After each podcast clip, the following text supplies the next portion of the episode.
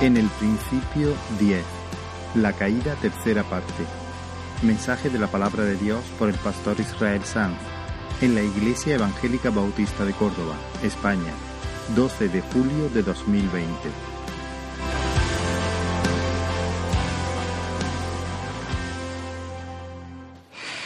Génesis capítulo 3. No queremos tener una experiencia meramente intelectual, queremos ver la gloria del Señor, queremos ver a Jesús. Y al verlo, por supuesto, entenderlo intelectualmente, entender verdades, pero también al ver su gloria, adorar con nuestros corazones. Y yo te animo a que puedas pedirle al Señor que por su Espíritu pueda moverse en tu corazón, de modo que podamos responder en verdadera adoración. La vida es un don precioso, hermano, pero vivirla es un arte difícil. Hay gracia por todas partes, pero también la vida está llena de complicaciones. El que más y el que menos se siente perplejo muchas veces o no. A veces sosteniendo alguna, alguna pieza en la mano no sabes dónde encajarla en el rompecabezas de tu propia existencia. ¿Esto cómo se come? Salomón escribiendo en Eclesiastés dijo, he aquí, esto he hallado, dice el predicador, pensando las cosas una por una para hallar la razón que Dios hizo al hombre recto, pero ellos buscaron muchas perversiones. Otra versión lo dice así, Dios hizo perfecto al hombre, pero éste se ha complicado la vida. Hay mucha gente levantando su puño en contra de Dios, le echan en cara los sinsabores de la vida, los dolores y las angustias que afligen la tierra, pero si de algo estoy seguro es que Dios no es culpable, Dios está completamente libre de culpa. Tú y yo lo hemos enredado todo, tú y yo. Quisimos darle nuestro toque personal al mundo que Dios creó y lo convertimos en un manicomio, en un laberinto. Quisimos implementar nuestra propia receta y envenenamos la existencia. La hora más triste de nuestra raza fue justo al comienzo, en los albores de la historia humana cuando nuestros padres quisieron arrebatarle la batuta al Creador. Hasta ese momento todo era una sinfonía, una sinfonía preciosa, perfecta, gloriosa, pero Adán y Eva quisieron marcar el ritmo, quisieron dirigir la orquesta, quisieron ser como Dios, quisieron definir qué era bueno y qué era malo. Y en lugar de comer del árbol de la vida, como era la voluntad del Señor para ellos, y alcanzar así un estado de inmortalidad y de justicia inmutable bajo el gobierno amable del Señor, prefirieron la otra fruta, prefirieron comer del árbol del conocimiento del bien y del mal, porque querían ser autónomos, querían ser independientes, querían ser los dueños, los amos de su propio destino, y siguieron los pasos de Satanás y menospreciaron la altísima posición en la que Dios los había colocado. Su dignidad les pareció poca cosa y quisieron asaltar los cielos. No miraron a Dios con asombro, miraron a Dios con envidia. Y en lugar de resistir al diablo, al homicida y al mentiroso, que hablaba a través de la serpiente, le dieron crédito a sus palabras, siguieron su consejo y masticaron la fruta.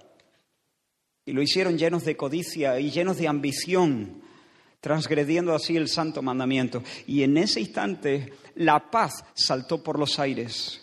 El concierto se convirtió en un desconcierto total, la creación entera se dislocó.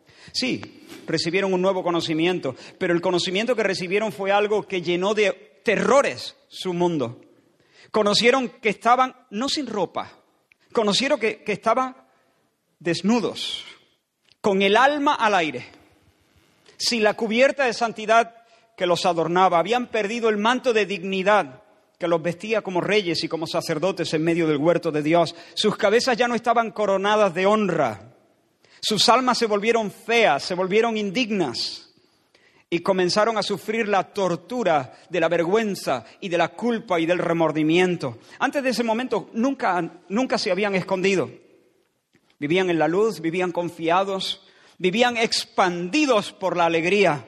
Pero desde ese instante sus corazones se achican, se cortan, se repliegan y comienzan a trabajar en un absurdo trajín para camuflarse, para esconderse, para simular. Y en su caída Adán arrastró a toda la raza. Dios imputó legalmente la culpa y las consecuencias del pecado de Adán a todos sus descendientes. Cuando Adán pecó, Dios le frunció el ceño a toda la humanidad. Cuando Adán se desnortó, no solamente dañó la brújula de su propio corazón, ese defecto fatal fue incorporado de serie en toda su descendencia. De tal manera que nacemos de fábrica, torcidos, tarados, desorientados, nacemos desnudos de gloria y tenemos buenas razones para sentirnos avergonzados y confundidos.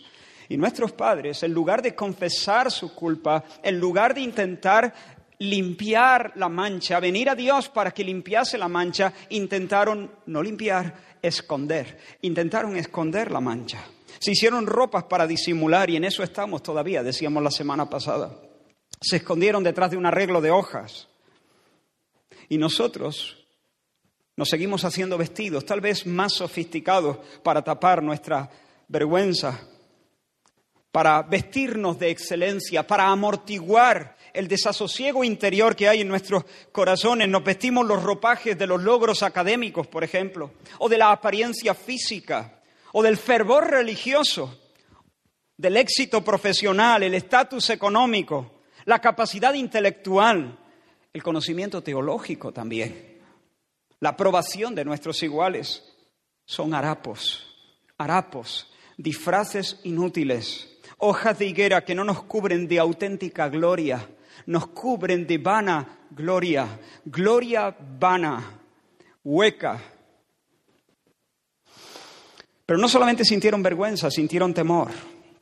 Al oír la voz de Dios, escucha esto, al oír la voz de Dios tuvieron miedo. ¿Por qué tuvieron miedo?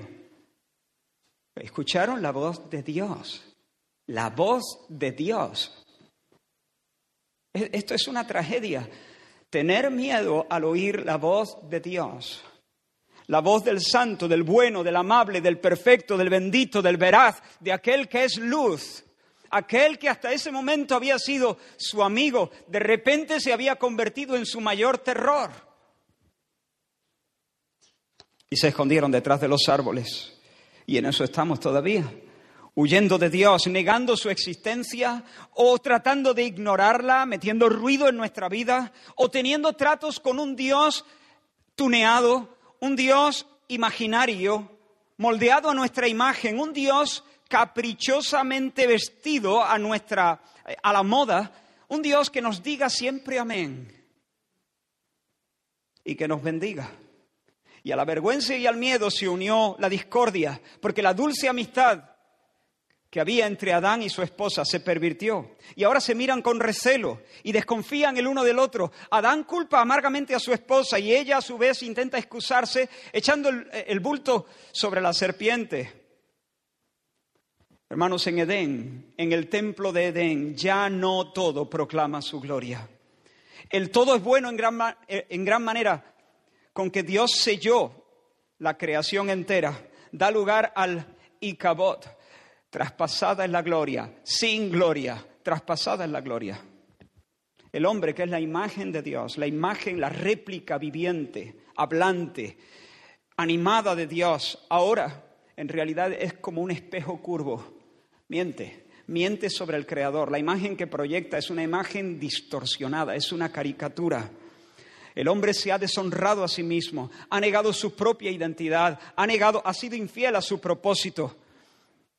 Pero en este, en este, en este huerto hay uno que no se ha movido, uno que permanece fiel a sí mismo, uno que retiene su integridad, uno que, que, retiene su dignidad, su honor, no cambia ni se pervierte, está donde siempre estuvo, está donde siempre estará, porque no puede negarse a sí mismo. Si fuéramos infieles, Él, Dios, permanece fiel, Él no puede negarse a sí mismo. ¿A quién permanece fiel Dios? A sí mismo. Dios permanece fiel. Él no puede negarse a sí mismo. Adán se movió, Eva se movió, el querubín grande protector se movió y llegó a ser diablo Pero Dios nunca se mueve, Él es fiel a sí mismo, Él no puede contradecirse, ni puede negarse a sí mismo, Él no pierde nunca el honor ni su dignidad. ¿Y qué hace el Dios fiel que no se niega a sí mismo? ¿Cómo responde al asalto? ¿Cómo reacciona a esta traición? Ahora sí, vayamos a nuestro texto entonces. Si leamos capítulo 3, Génesis 3, vamos a leer a partir del versículo 8 y dice la palabra del Señor, y oyeron la voz de Jehová Dios que se paseaba en el huerto al aire del día. Y el hombre y su mujer se escondieron de la presencia de Jehová Dios entre los árboles del huerto. Mas el Señor Dios llamó al hombre y le dijo, ¿dónde estás tú? Y él respondió, oí tu voz en el huerto y tuve miedo porque estaba desnudo y me escondí.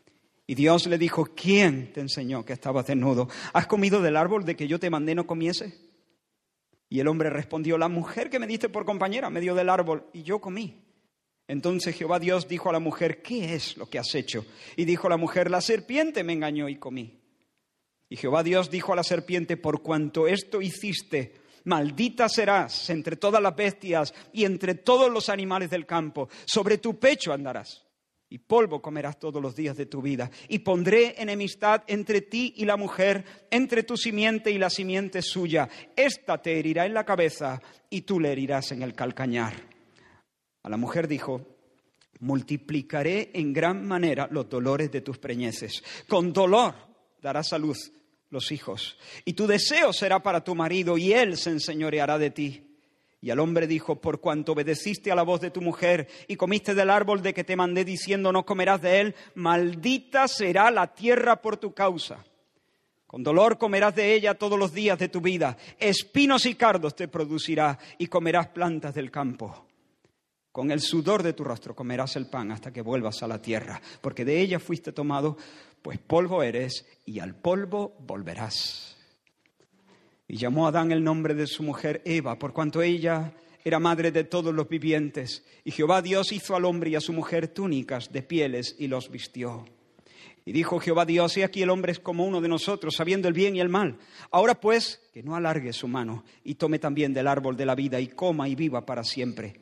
Y lo sacó Jehová del huerto del Edén, para que labrase la tierra de que fue tomado.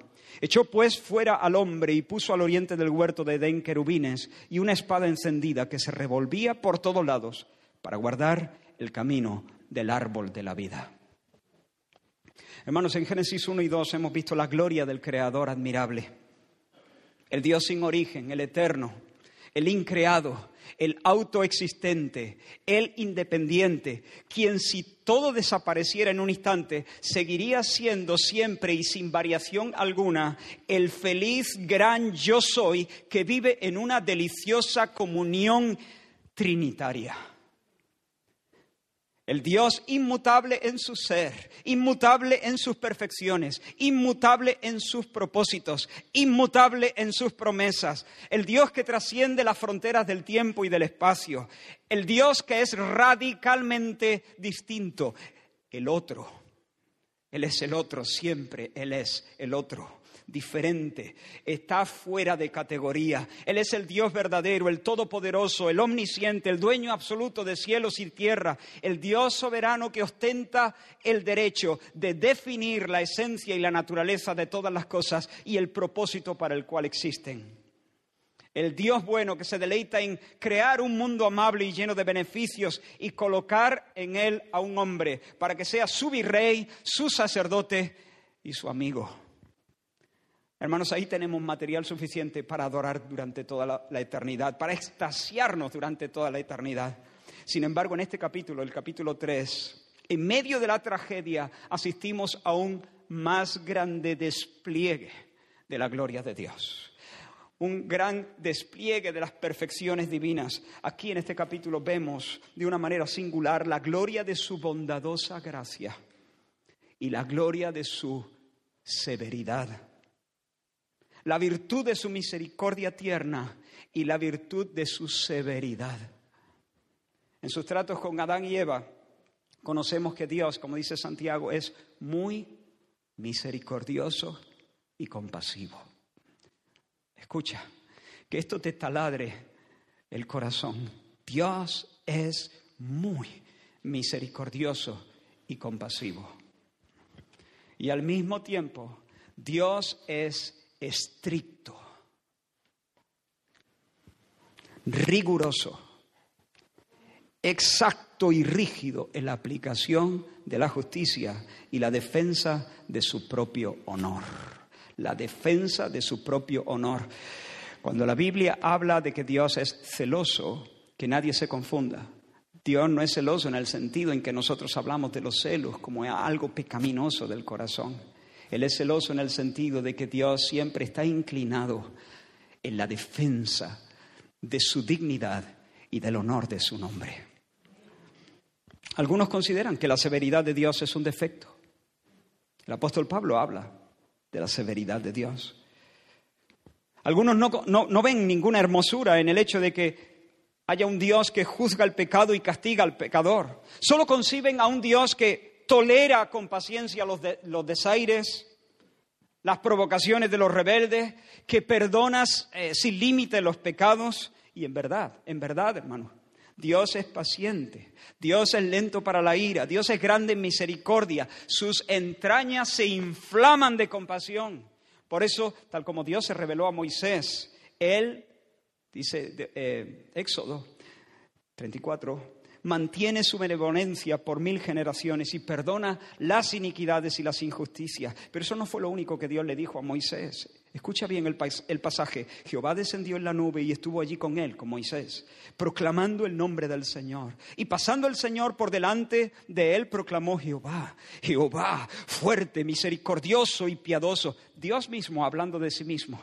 Él pasó, hizo pasar su gloria por delante de Moisés. Y cuando pasó, Dios pasó pronunciando su propio nombre. Escucha, Jehová, Jehová, fuerte, misericordioso y piadoso, tardo para la ira y grande misericordia y verdad que guarda misericordia a millares, que perdona la iniquidad, que perdona la rebelión, que perdona el pecado y que de ningún modo tendrá por inocente al malvado que visita la maldad de los padres sobre los hijos y sobre los hijos de los hijos hasta la tercera y cuarta generación.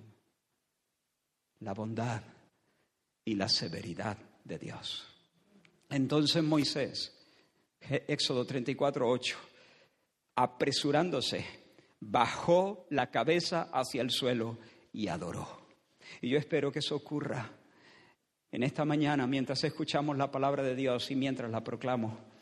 Que tu corazón y el mío se inclinen a adorar al Dios bueno y al Dios severo.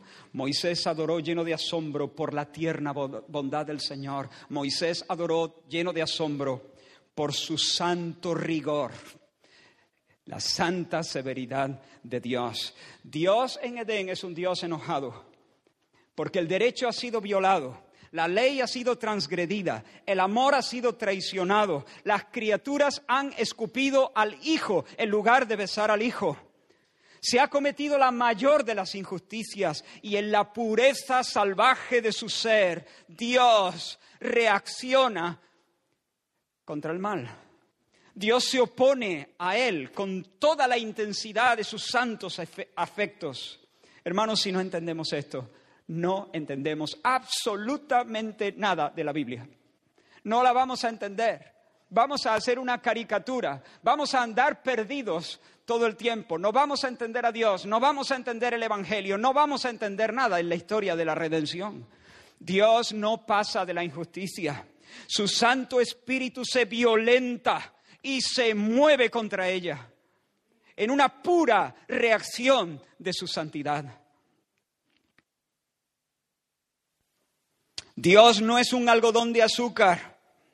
Dios no es un ser blando y apático que hace un esfuerzo por ponerse serio y decir, ay, serpiente, qué travesura. No, hermanos, ese no es Dios. Y cuando Dios ve a la mujer en su pecado, la ama la ama, pero no puede sonreírle, no puede sonreírle, no puede pasarle la mano. Él no es como esos padres que solamente avisan y avisan y avisan, pero nunca cumplen sus amenazas. Dios no es como esos perritos que ladran y ladran y ladran, pero nunca muerden. El Señor no solamente pronuncia su amenaza, la ejecuta. Escucha la palabra del Señor, Gálatas 6, 7. De Dios nadie se burla. No os engañéis, de Dios nadie se burla. Lo voy a repetir. Nadie se burla de Dios. Por favor, te ruego que no pienses que en tu pecado tú puedes darle esquinazo a Dios. Oh, yo pertenezco a una iglesia y qué? Pues soy evangélico, tengo pedigrí y qué? Conozco la Biblia y qué? Nadie se burla de Dios. Los mentirosos, los cobardes, los adúlteros, los que se echan con varones, los fornicarios, los idólatras, no heredarán el reino de los cielos. Nadie se burla de Dios. Todo lo que el hombre sembrare, eso también segará. Hermanos, Dios existe infinitamente separado de lo torcido, absolutamente intolerante hacia el pecado. Dios es absolutamente intolerante contra el pecado, totalmente intolerante contra el pecado. Y yo le doy gloria por eso. Un Dios que no sea absolutamente intolerante contra el pecado no es Dios. Es un vicioso. Pero mi Dios, el Dios de la Biblia, es un Dios santo, puro no puede mirar el pecado en el sentido de que no lo puede mirar con agrado.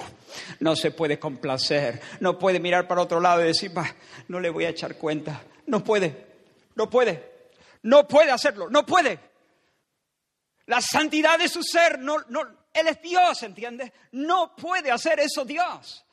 Dios no puede, como el fuego no puede abrazar la estopa sin achicharrarla. El fuego no puede abrigar a la polilla sin hacerle daño. Y Dios no puede tolerar el pecado. Él es fuego consumidor.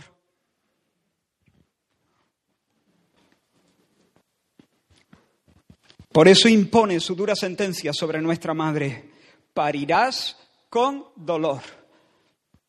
Hermanos, esa no es la consecuencia natural del pecado.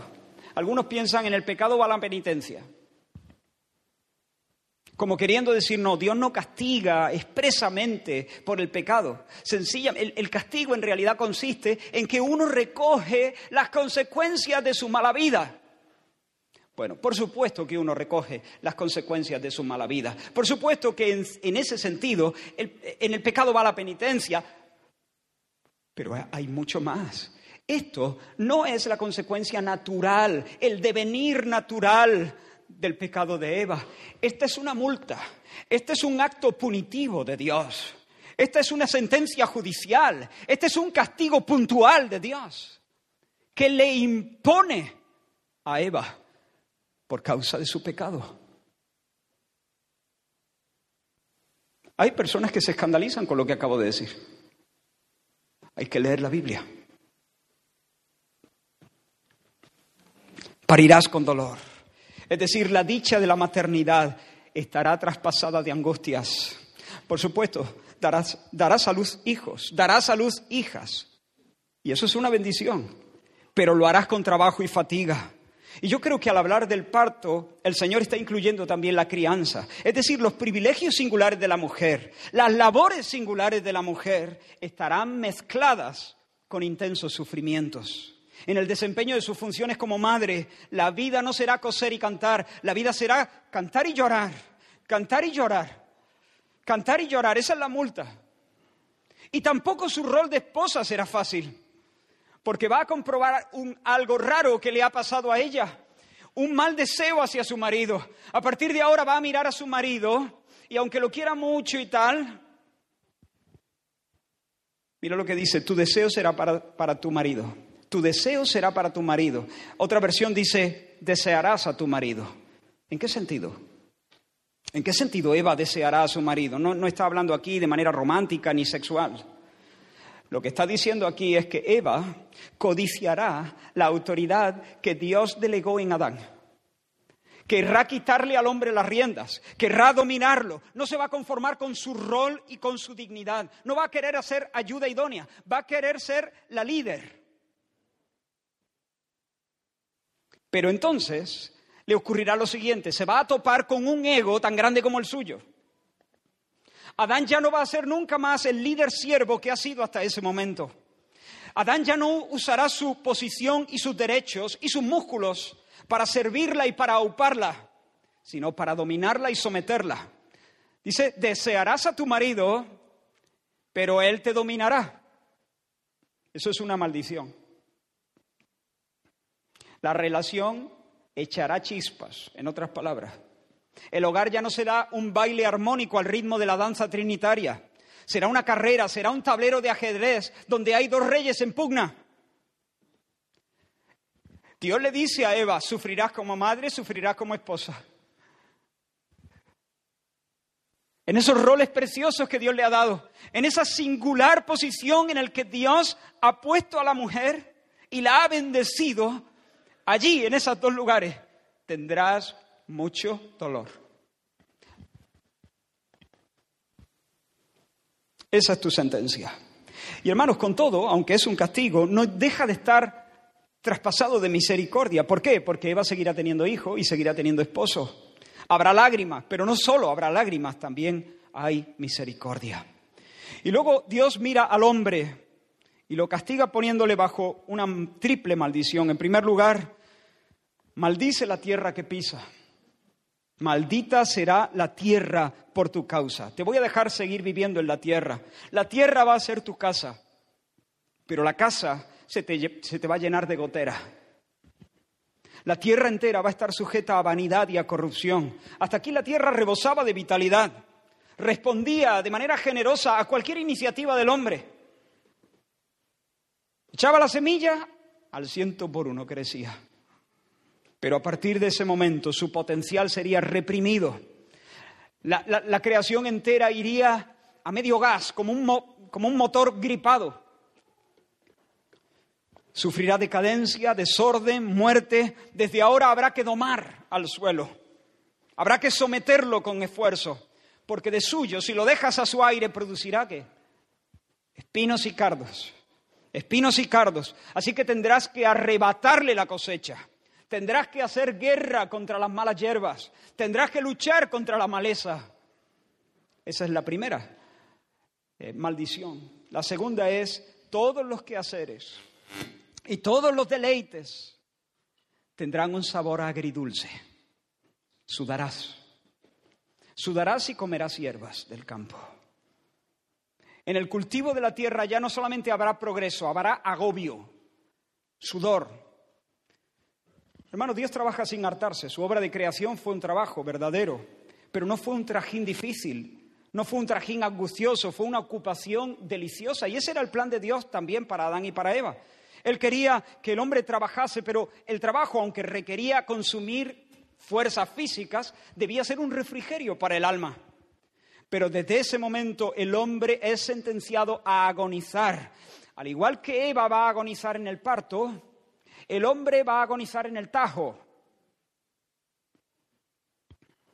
El trabajo será una carga, un yugo difícil, un agobio, un espacio de sofocones. El trabajo es un espacio de sofocones. Hay alegría, por supuesto, hay trabajo y esa es una cosa buena, pero será un espacio de algunos sofocos. Adán comerá, comerá todos los días, comerán sus hijos, los hijos que Eva dará a luz mientras grita, de dolor. Así que Dios no retira sus misericordias, todos comerán, pero no sin antes desvelarse y cansarse y sudar y soportar disgustos. Y por otra parte comerás hierbas del campo, su comida será desabrida en comparación con la comida que había disfrutado en Edén. Ya no podría volver a pisar el huerto y degustar las frutas de los árboles del jardín de las delicias. Ahora masticará hierbas del campo Seguro que hay aquí personas que añoran los sabores de su tierra natal. Suspiran por los mangos, las pupusas, los cocos, la salteña, el cilantro. Y recuerdan el olor y el tacto del pan del horno de leña, de la panadería del barrio, de su infancia, y piensan, eso sí que era pan, pan. Yo creo, hermanos, que Adán y Eva tuvieron esa sensación durante el resto de sus vidas. Ningún sabor volvió a ser igual. Pienso que todos los placeres naturales fueron afectadas, sus almas se habían dislocado y ahora dolían, sus almas dolían como una mandíbula fuera de sitio. Y por eso, aunque seguían durmiendo al caer la noche, el sueño jamás volvió a ser tan dulce y tan reparador. La intimidad sexual jamás volvió a ser una experiencia tan rica, tan luminosa, llena de alegría. Sobre los placeres cayó como una sombra, como una sentencia que los amortiguaba. Todo perdió lustre. Como cuando una lente de cámara, ¿has visto cuando las cámaras no están enfocando bien y la imagen se ve poco turbia? Así los sentidos de Adán fueron afectados. La tierra ya no era la misma, ellos tampoco eran los mismos. Su experiencia a partir de ahí fue como la experiencia de un hombre resfriado que se sienta a comer y que no, no acierta a distinguir bien todos los sabores. La mucosidad no, no le permite hacerlo. Come, pero apenas disfruta. Tiene que conformarse con una experiencia a medias. Así que la tierra será maldita, tus quehaceres, tus labores estarán llenas de agobio y además tus placeres serán amortiguados. Y en tercer lugar, tu vida tendrá fin. Eres polvo y al polvo volverás. Volverás al polvo, regresarás al polvo. Desde ese día, Adán y Eva caminan hacia la tumba. Su vida se irá apagando. El día que de él comieres, había dicho el Señor, ciertamente morirás. Así que las fuerzas de Adán declinarían. Adán perdería el cabello, sus ojos se oscurecerían con los años, luego le temblarían las, rodillas, perdería el apetito y un día el soplo que Dios le dio saldría de su cuerpo de barro y el alma se separaría del cuerpo y moriría. Y finalmente, hermanos, digo finalmente en este punto, todavía queda un, un rato, el Señor en su severidad expulsó a nuestros padres del paraíso para evitar que en ese estado de ruina moral y miseria y rebeldía ellos perpetuasen así su existencia. Él les cerró el paso al, al, árbol de la vida, no sea que coman y vivan para siempre. De hecho, yo creo que esto fue un acto de misericordia, porque si ellos hubieran comido para siempre el árbol de la vida, habrían vivido como siempre, como demonios, para siempre como demonios, habrían perpetuado un estado de ruina moral y de rebelión moral. Dios dijo, en esa condición no pueden comer del árbol de la vida. Y los echó, los envió al exilio. Si no queréis a Dios, tampoco tendréis árbol. Sin Dios no hay vida. Sin Dios lo único que queda es destierro y confusión, vergüenza. Se acabaron los paseos al aire del día. Se acabaron las conversaciones cara a cara. A partir de ahora, en el destierro, alejados de Dios, cualquier experiencia, por buena que sea, va a dejar al hombre y a su mujer sedientos de algo que siempre se les escapa. Todos los placeres y las alegrías fuera de Edén, fuera de la inmediata presencia de Dios, estarán mezclados con una rara carencia, con una carencia inquietante, con un algo que falta, un algo que siempre falta. Y no solamente los expulsó de Edén, cerró el camino a cal y canto. Colocó un escuadrón de querubines, lo hemos leído, para impedir que regresaran. Ahora mira la escena. Abucharados, Adán y Eva salen del huerto. En cierto sentido abucharados, no solo abucharados, pero salen del huerto. Mira la escena. ¿No te duele el corazón? ¿Te duele el corazón? ¿Y por quién lloras?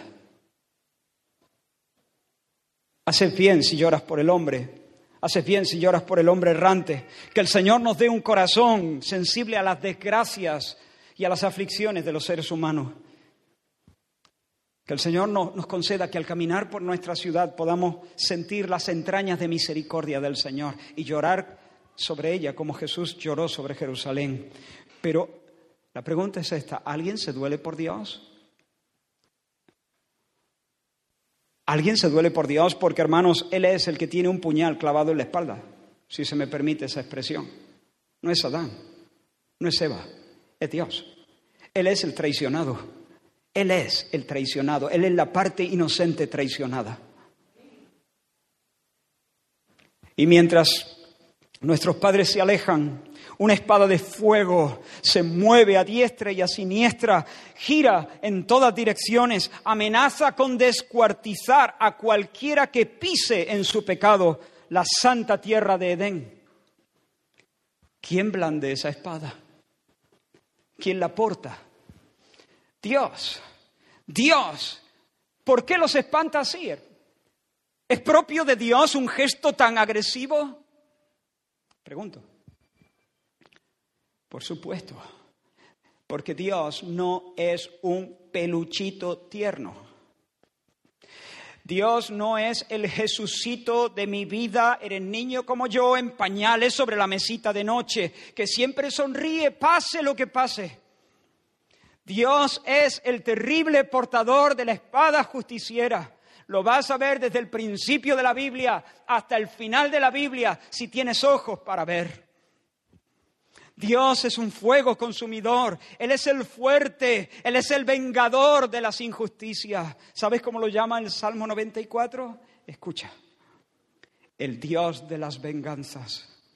Oh Dios de las venganzas. Y lo dice dos veces, Dios de las venganzas.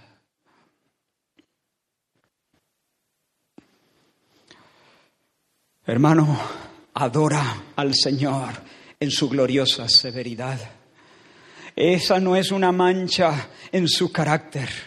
Esa es una más de sus muchas perfecciones. Bendito sea su nombre. Fue durísima la sentencia contra nuestra raza, pero con todo el castigo estaba mezclado con gracia. Sin embargo, cuando trató con la serpiente, hermano, con la serpiente su trato fue distinto. Entre los animales serás el más despreciable, lamerás el polvo, reptarás sobre tu pecho y quizá, déjame hacer aquí un paréntesis, quizá algunos se pregunten, bueno, ¿y, ¿y qué culpa tiene la serpiente, la pobre? Se trata de un animal irracional, sin facultades morales, estrictamente hablando, un animal no puede pecar. ¿Qué culpa tiene la serpiente, Señor? ¿Por qué la maldice? Ha sido violada por el maligno. ¿Es justo castigar acaso una víctima? Pero hermanos,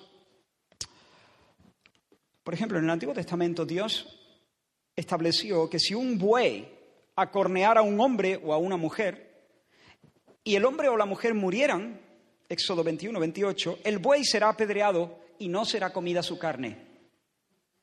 O por ejemplo, si alguno, alguna persona, esto es muy fuerte, muy desagradable, pero si alguna persona tuviera cópula con bestias, si tuviera relaciones sexuales con una, un animal, la Biblia dice, Levítico 20, 15, ha de ser muerto, ¿quién? El hombre o la mujer. Y mataréis a la bestia, los dos. Y uno dice, bueno, entiendo lo de matar al hombre, porque él es un ser moral, eso es un pecado, pero la bestia ha sido violada.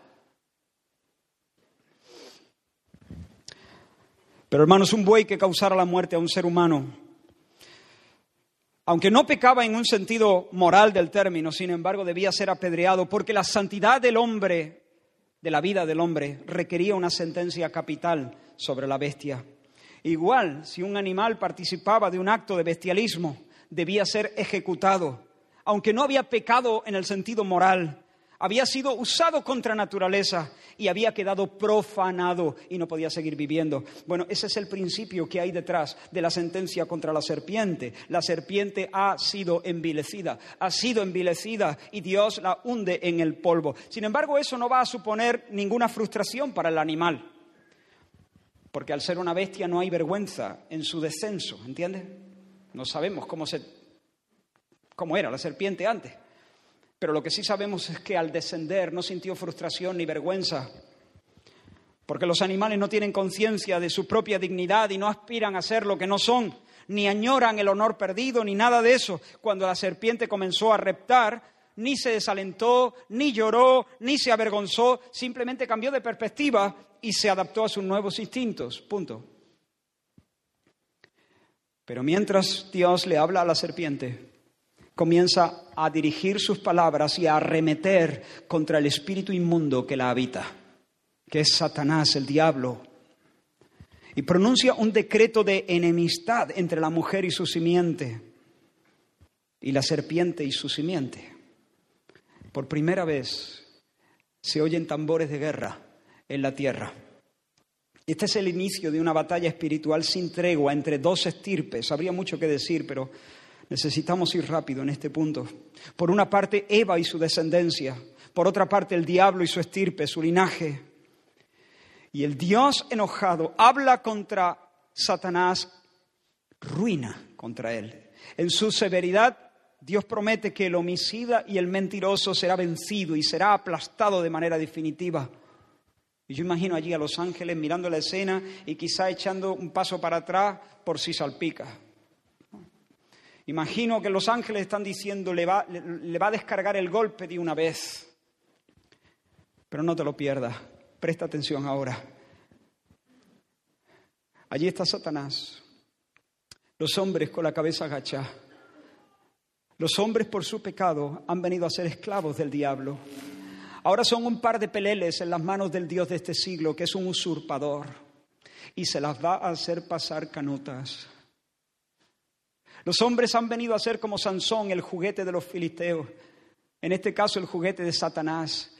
Adán y Eva se han convertido por esa decisión necia en los bufones de Satanás, esclavos a su merced, cautivos del Dios de este siglo. Pero no te lo pierdas. Tu cabeza va a ser aplastada, pero hermano, ¿de quién es el pie que aplasta la cabeza del diablo? No es de un poderoso arcángel, ni siquiera es de Dios el Padre. El guerrero que humillará definitivamente a Satanás será un hombre. Un hombre. Allí tienes a dos hombres totalmente como dos peleles. Pero cuando Dios mienta ruina sobre el diablo, le dice, un hijo de ella te va a aplastar la serpiente, la cabeza. Es decir, el hombre al final no será un pelele en manos de Satanás. Al final, la Eva indefensa, a la que se le ha quedado cara de tonta, terminará danzando sobre la cabeza de la serpiente, porque ella vencerá a la serpiente por medio de un hijo suyo verdadero hombre, Dios nos dará un hijo. Pondré enemistad entre ti y la mujer, entre tu simiente y la suya, guerra de estirpes. Pero de ella, de la mujer, saldrá quien te herirá la cabeza y tú le herirás en el calcañar, en el talón. Este es un versículo clave en toda la revelación. En este anuncio, hermanos, Génesis 3.15, se combinan la bondad y la severidad del Señor. Dios está ante, ante tres seres que han abandonado su dignidad para asaltar los cielos. Adán, Satanás y Eva. Satanás, Adán y Eva. Tres rebeldes, tres necios que han perdido la honra y la belleza. Tres criaturas que merecen el golpe fatal, que merecen ser borradas del mapa. Pero mientras Dios sentencia a muerte al diablo en un giro inaudito, en un despliegue de compasión indefinible. El Dios severo, ardiendo de un noble furor que merece nuestra admiración, también está ardiendo, inflamado de tiernas misericordias hacia el ser humano. Bendito sea su nombre. Él no socorrió a la descendencia de los ángeles. Miró al diablo y le dio juicio, juicio sin misericordia, severidad. Pero sí socorrió a la descendencia de Abraham. Hebreos 2.16 no socorrió a los ángeles, sino que socorrió a la descendencia de Abraham. ¿Ves su bondad? ¿Ves su severidad y su bondad? Debemos descalzarnos delante de esta tierra y adorar. Él siente ira contra la serpiente y la vuelca sobre ella. Y también siente ira hacia nuestros padres que le han traicionado. Y sin embargo, y sin embargo, les da una promesa, una promesa de restauración, una promesa de salvación. Habrá conflicto, la tierra será un campo de batalla, pero un día, un día la batalla terminará. Un día, dice Isaías 9, porque todo calzado que lleva el guerrero en el tumulto de la batalla, escucha bien, todo calzado que lleva el guerrero en el tumulto de la batalla y todo manto revolcado en sangre serán quemados pastos del fuego. Se acabó la guerra. Fuera, fuera las armas. El manto, las botas de guerra, la espada, al fuego. Se acabó la, la guerra. ¿Cuál es el siguiente versículo? He leído Isaías 9:5. Porque todo calzado que lleva el guerrero en el tumulto de la batalla y todo manto revolcado en sangre serán quemados pastos del fuego. ¿Por qué? ¿Cómo será eso? Si habrá enemistad, habrá enemistad entre, entre las simientes, la tierra se ha convertido en un campo de guerra. Pero se terminará. ¿Por qué? El siguiente versículo dice, porque un niño nos es nacido, hijo nos es dado, y el principado sobre su hombro, y se llamará su nombre admirable consejero, Dios fuerte, Padre eterno, príncipe de paz. Exacto. Ahí viene el príncipe de paz, el guerrero victorioso, subiendo al ring en el monte Gólgota para establecer para siempre la victoria y la paz.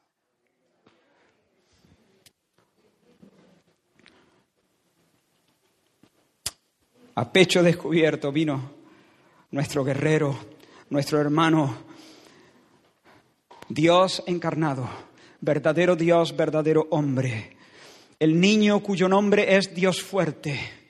El niño cuyo nombre es Jesús, porque Él salvará a su pueblo, nacido de una joven virgen, por la obra poderosa del Espíritu Santo. Con apenas 33 años afirmó su rostro para ir a Jerusalén, donde tendría lugar la madre de las batallas. Jesús, herido, desnudo y traicionado, en el Calvario es el hombre mordido en el calcañar. Pero el Cristo crucificado no solamente es el Cristo mordido, no solo es el Cristo herido, el Cristo crucificado es el aplastador de la serpiente. Es el aplastador de la serpiente. Así que por cuanto los hijos participaron de carne y sangre, Él también participó de lo mismo, de una naturaleza humana, para destruir por medio de la muerte al que tenía el imperio de la muerte, esto es, al diablo. El diablo sí hiere a Cristo en el talón.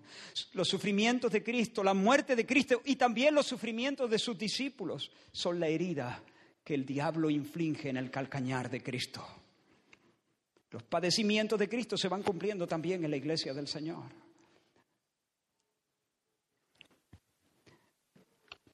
Pero su muerte es también su victoria definitiva. Y Pablo dice, escribiendo a los colosenses, y despojando a los principados y a las potestades, los exhibió públicamente, triunfando sobre ellos en la cruz. Hermano, le salió el tiro por la culata a Satanás. Él entró al, al Edén con el propósito de robarle la gloria a Dios, oscurecer su conocimiento, echar a perder sus propósitos.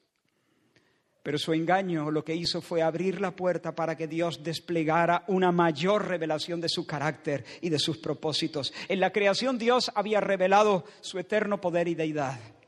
Pero ahora, ahora está revelando la gloria del Evangelio de la redención, exhibiendo su tierna misericordia, su paciente bondad. Oh hermanos, crear al hombre del polvo es una demostración de poder colosal. Crear al hombre del polvo es una demostración de poder, de fuerza, de pericia también, de talento. Pero hermanos, ¿qué me dice de buscarlo entre los árboles?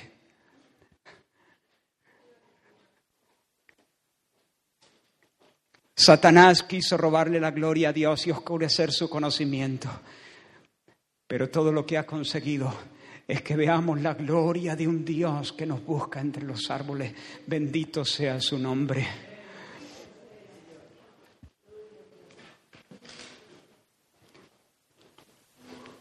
Hablando una palabra, una palabra sola, podría haber creado un millón de nuevos mundos. Pero Dios habla no para crear nuevos mundos, sino para decir, ¿dónde estás? ¿Dónde estás? ¿Dónde estás? Y no solo eso, estamos terminando, pero no solo eso, antes de echarles del huerto, les proveyó vestidos, les proveyó vestidos. Dice que los vistió. Jehová, Dios, hizo al hombre y a su mujer túnicas de pieles, versículo 21, y los vistió. Y con ese gesto de amor, hermanos, el Señor está en primer lugar, desaprobando el intento de Adán y Eva de vestirse a sí mismos, de cubrir su propia desnudez, de adecentarse a sí mismos. Con ese gesto Dios está diciendo, eso que acabas de hacer es una chapuza inservible. Esas hojas de higuera no cubren verdaderamente la desnudez. Todo tu trabajo y toda tu pericia, todo eso es algo inútil.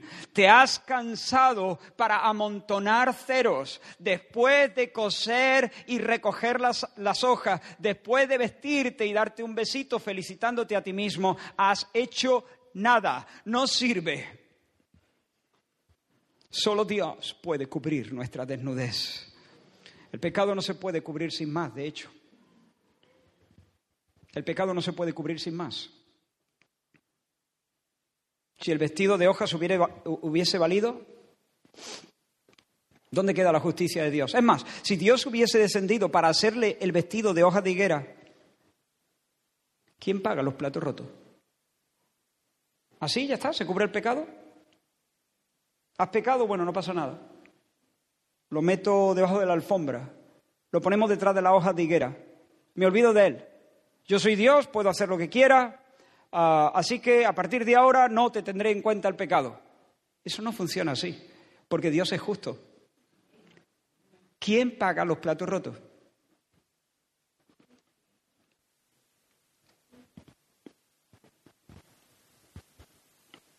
Dios sintió ira hacia Satanás, hemos dicho, y respondió con ella. Pero también sintió santo enojo contra Adán y sin embargo le dio una promesa. ¿Y qué hizo con la ira Dios? ¿Qué hizo con la ira Dios que sentía hacia Adán? ¿Dónde la descargó? Se la tragó, la ignoró, golpeó una pared, No, hermano, la ira de Dios no es como nuestra ira, que es caprichosa, egocéntrica y pecaminosa muchas veces, otras no. Su santo furor es santo, puro, bueno, noble, medido, cabal, eh, justo. ¿Qué hizo con la ira Dios? Él mira a Adán y a Eva con santo enojo y sin embargo les da una promesa de salvación. Dios la descargó sobre un sustituto. Para vestir a, estos, a nuestros padres, Dios tuvo que matar a algún animal, ¿no? ¿De qué los vistió? Ahí tienes el primer sacrificio en la Biblia. Un inocente tuvo que morir para que ellos pudieran estar vestidos. El pecado no se puede vestir sin más. Alguien tiene que pagar. El perdón de Dios es gratis para nosotros, para Dios no. Es gratis para nosotros, para Dios no. Porque esto, este animal muerto en Edén, con, con la, piel del cual fueron cubiertos nuestros padres, apuntaba a quién? Al gran sacrificio, al Cordero Jesús, al sustituto de los pecadores, al inocente que murió de manera vicaria, sustituyéndonos en el patíbulo.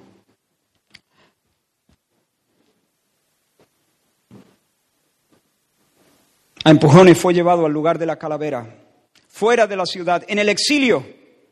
¿Te suena? Exilio. Fue alzado desnudo sobre un madero. ¿Te suena? Desnudo. Sin hojas para cubrirse, sin árboles donde esconderse. Fue coronado de espinas. ¿Te suena? Espinas. El fruto de una tierra maldita y hostil. Y agonizó, agonizó con dolores intensos. ¿Te suenan? Dolores intensos. Agonizó con dolores más grandes que los dolores de un parto. Agonizó reseco de sed y encendido en fiebre bajo el castigo de Dios. Esa es la severidad de Dios. ¿Ves la severidad de Dios en la cruz de Cristo? porque sin derramamiento de sangre no hay remisión. Pero allí mismo no solamente vemos el espectáculo glorioso de su severidad, vemos el maravilloso espectáculo de su dulce amor, de la bondad de Dios que nos ha dado en su Hijo un sustituto. La espada, ¿qué pasó? ¿Qué pasó con la espada? La espada que se revolvía por todos sitios, por todos lados, amenazando con descuartizar al que pusiera su pie en Edén. Esa espada traspasó al Hijo de su amor.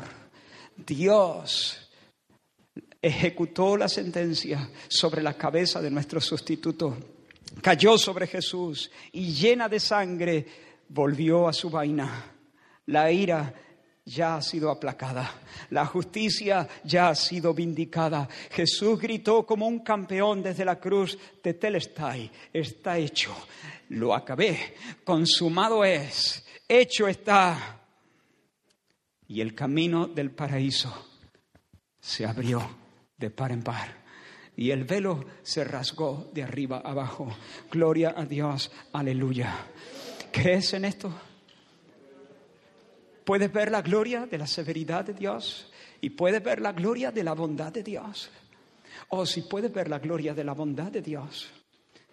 Si puedes ver la gloria de la bondad de Dios dándote un sustituto, muriendo en Cristo Jesús por tus pecados, nunca, jamás volverás a ser igual. Si puedes ver la bondad de Dios, se te enganchará el corazón a Él. Si puedes ver su gracia, serás indefectiblemente agradecido. Si, si, tú puedes seguir viviendo igual, si tú puedes disfrutar incluso de este mensaje, más o menos, pero seguir viviendo igual, te digo con todo el respeto del mundo, pero con toda la seriedad y la gravedad de la que soy capaz. No has entendido el Evangelio porque una persona que entiende el Evangelio no tiene más remedio que vivir para Dios, que entregarse a Él, no por obligación, sino voluntariamente, con sumo agrado con placer, con alegría. ¿Crees? Adán creyó. Estoy seguro de que Adán creyó. Hay un detalle aquí precioso. En el versículo 20 dice que Adán llamó el nombre de su mujer Eva, por cuanto era, ella era madre de todos los vivientes. Adán y Eva sabían que los días venideros estarían llenos de sufrimiento. Tendrían que andar en una tierra bajo el maligno. Pero Adán miró a su esposa, a la que había acusado hace un instante, y no le dijo, Eva, eres la madre de los desgraciados. Eres la madre de los desdichados, eres la, madre de los, de los parias, de los sin tierra. Eres la madre de los moribundos. No dijo eso. Adán vio a su mujer y creyendo la promesa que Dios le había dado, creyendo que verdaderamente el campeón estaba en camino, el guerrero victorioso estaba en camino, creyendo que Eva sería la matriz para el Salvador que vendría. Creyendo en eso, profetizó sobre su esposa y le dijo, tu nombre será la dadora de vida. Tú eres dadora de vida, tú eres la madre de los vivientes, no de los desgraciados de los vivientes, porque Dios que nos ha castigado severamente, también nos ha hecho esperar en su palabra, nos ha hecho esperar en su promesa. Y aunque los días sean difíciles y aunque la vida se haya llenado, llenado de entuertos y complicaciones, somos dos personas que podemos estar llenos de esperanza, porque el Señor nos ha dado una promesa. El Señor que no miente nos ha prometido un hijo que nos dará descanso.